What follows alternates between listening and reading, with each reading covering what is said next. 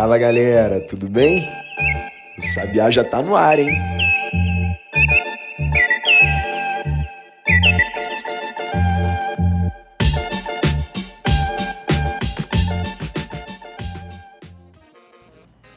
Vinte e cinco de março de dois mil e vinte e dois, sexta-feira.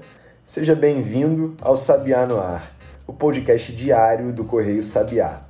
Eu sou Maurício Ferro em até 10 minutos, vou te falar todos os principais destaques do noticiário para você começar o seu dia voando. Mas antes disso, não se esqueça de seguir o Sabiá e de ativar as notificações para ficar ligado em novos episódios. Esse é um trabalho jornalístico independente que existe há três anos e meio para levar informação confiável e bem explicada até você. Se gostar, e eu sei que você vai, compartilhe o Correio Sabiá nas redes sociais, arroba Correio Sabiá, para que mais gente também consiga ficar bem informada. E agora sim, antes da chegada do final de semana, vamos às principais notícias do dia. O secretário-geral da OTAN, a Organização do Tratado do Atlântico Norte, Jens Stoltenberg, anunciou nessa quinta-feira que a aliança militar liderada pelos Estados Unidos vai enviar tropas para países do leste europeu, como Bulgária, Romênia e Eslováquia. A decisão foi tomada pelos líderes dos países da organização durante a cúpula extraordinária realizada em Bruxelas, na Bélgica. Stoltenberg afirmou que a OTAN vai aumentar o apoio para todos os países ameaçados pelos russos. A respeito da China, o secretário-geral disse que Pequim deveria usar a sua influência na região para promover a paz e pressionar o presidente da Rússia, Vladimir Putin, a acabar com a guerra, que completou um mês nessa quinta-feira. Aliás, em declaração conjunta, as lideranças da aliança militar pediram que Putin encerre o conflito imediatamente.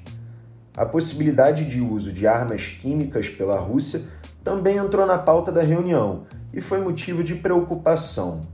O presidente dos Estados Unidos, Joe Biden, por exemplo, disse depois da reunião do bloco que a OTAN vai reagir caso esses armamentos sejam usados. Biden também anunciou mais sanções econômicas contra a Rússia, dessa vez focadas no bloqueio de bens de 328 parlamentares russos que integram a Duma, a Câmara Baixa do país, além de 48 instituições empresariais. O presidente norte-americano viajou à Europa para participar de encontros com os líderes da OTAN e do G7, grupo das sete economias mais industrializadas do mundo. Hoje, Biden deve ter encontro também com o presidente da Polônia, que faz parte da OTAN e faz fronteira com a Ucrânia. Eu comentei isso em episódios anteriores, mas estou recapitulando para que você consiga assimilar bem as notícias na correria do seu dia a dia. O que eu não cheguei a comentar, mas também nem teria como, porque aconteceu na tarde de ontem, quinta-feira, foi que a Assembleia Geral da ONU aprovou uma resolução que culpa a Rússia pela crise humanitária na Ucrânia. Ao todo, foram 140 votos a favor da resolução que responsabiliza os russos e pede o fim dos conflitos. O Brasil, inclusive, foi um desses países a votar a favor. Apenas cinco ficaram contra e 38 se abstiveram. Enquanto isso, no Brasil, o ministro Carlos França das Relações Exteriores participou de uma sessão de debates no Senado sobre o conflito e disse que sanções econômicas cujos efeitos colaterais sobre países terceiros sejam mais graves do que os efeitos sobre a própria Rússia não fazem sentido. A ministra Carmen Lúcia, do STF, determinou a abertura de inquérito para investigar o ministro da Educação, Milton Ribeiro, que foi gravado em conversas com prefeitos a dizer que, por orientação do presidente Jair Bolsonaro, alocava verba do MEC, o Ministério da Educação, de acordo com as indicações do pastor Gilmar dos Santos. Depois das gravações, Ribeiro disse que Bolsonaro não pedia favorecimento aos pastores e que a destinação de recursos aos municípios ocorria seguindo a legislação orçamentária. Para quem está chegando agora nessa história, Gilmar dos Santos não tem cargo no governo federal, mas participou de várias reuniões com Milton Ribeiro e com o próprio Bolsonaro, conforme consta na agenda oficial dos dois. Gilmar, na verdade, é presidente da Convenção Nacional de Igrejas e Ministros das Assembleias de Deus do Brasil. Suspeito de usar sua influência no MEC para facilitar a liberação de verbas da pasta aos municípios e de cobrar propina por isso, Gilmar deu início há duas semanas aos trâmites para criar uma faculdade e investiu 100 mil reais na criação do seu novo negócio. Um outro pastor suspeito de participar do mesmo esquema é Arilton de Moura, que atuaria de maneira coordenada com Gilmar. Um áudio mostra Arilton supostamente oferecendo abatimento de 50% na cobrança de propina ao prefeito de Bonfinópolis, em Goiás. Esse prefeito é o professor Kelton Pinheiro, do Cidadania, e o abatimento faria cair a propina de 30 mil para 15 mil reais. Por causa dessas suspeitas de um esquema ilegal de distribuição de verbas do MEC, o ministro Milton Ribeiro foi convidado pela Comissão de Educação do Senado a explicar as acusações. Inicialmente, os requerimentos falavam em convocação e não em convite. E existe uma diferença política importante entre esses dois termos. Convocação é quando os congressistas obrigam a autoridade a prestar esclarecimentos. Já o convite é mais cordial, porque dá à autoridade a possibilidade de comparecer ou não. Nesse caso, é difícil acreditar que Milton não compareceria, até porque ele próprio teria se prontificado a ir ao Senado para dar as explicações. Mas mesmo assim, a base do governo atuou para que houvesse a troca de uma convocação por um convite, dando um tom mais ameno ao caso. Além disso, a audiência ocorreria na próxima terça-feira, dia 29, mas acabou ficando marcada mesmo para quinta, dia 31. Ontem, na sua tradicional transmissão ao vivo de quinta-feira pelas redes sociais, o presidente Jair Bolsonaro defendeu o ministro da Educação e sugeriu que as suspeitas de irregularidades partem, na verdade, de pessoas interessadas politicamente em tomar a pasta. Vamos ouvir o que disse o presidente. O Milton, coisa rara de eu falar aqui eu boto a minha cara no fogo pelo Milton, minha cara toda no fogo pelo Milton. Estão fazendo uma covardia com ele.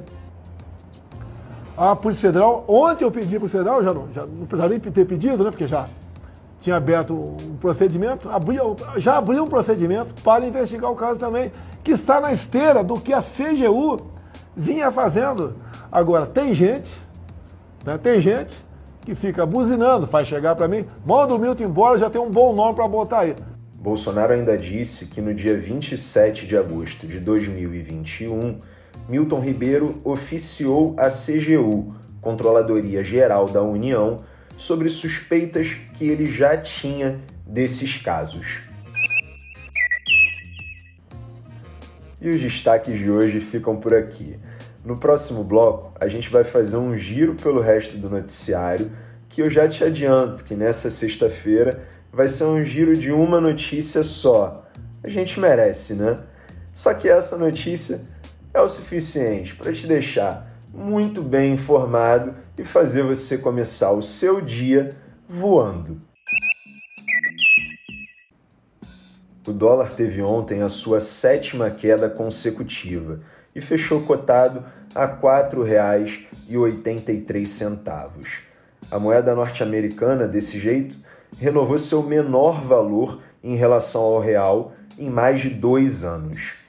Já o Ibovespa seguiu na trajetória contrária e também pela sétima vez seguida fechou em alta.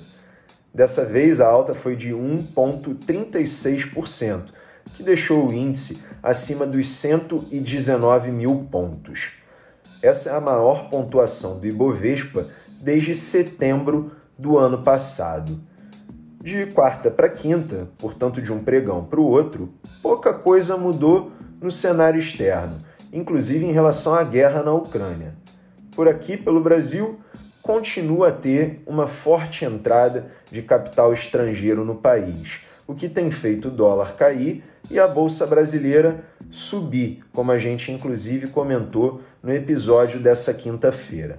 Mas ontem, os três principais índices de ações dos Estados Unidos também subiram, diferentemente do que tinha acontecido anteriormente. Dessa vez, a alta de todos eles foi acima de 1%. Isso ocorreu por causa da queda nos pedidos de seguro-desemprego, o que aumentou a confiança na recuperação econômica norte-americana. Houve ao todo 187 mil pedidos de auxílio-desemprego nos Estados Unidos, de acordo com os dados divulgados na semana passada pelo Departamento do Trabalho do país. Esse é o nível mais baixo desde 1969. Depois de um giro pelo resto do noticiário único, mais eficiente, que te falou tudo sobre economia que você precisava saber para começar o seu dia voando, o Sabiá no Ar vai ficando por aqui. Mas se você gosta do nosso podcast e quer ficar por dentro da publicação de novos episódios, você tem que seguir o Correio Sabiá aqui e nas redes sociais, arroba Correio Sabiá, além de ativar as notificações. Uma outra coisa que você também pode fazer é chamar mais gente para acompanhar o jornalismo independente do Correio Sabiá. Você sempre vai ter um amigo ou um parente precisando de informação confiável e resumida. O Sabiá no Ar é publicado no Spotify e no Google Podcasts, de segunda a sexta-feira, às 8 horas da manhã, em ponto, mas sempre atrasa um pouquinho. Acaba sendo 8h15, 8h20. A produção, a apresentação e edição do podcast é feita por mim, Maurício Ferro, criador e diretor do Correio Sabiá. A edição do áudio é da Bia Brito. Já as trilhas sonoras são de autoria do Rafael Santos. E a identidade visual é do João Gabriel Peixoto. Como sábado e domingo não tem Sabiá no ar, a gente vai se ver de volta na segunda-feira. Aproveita o final de semana, hein? E até lá!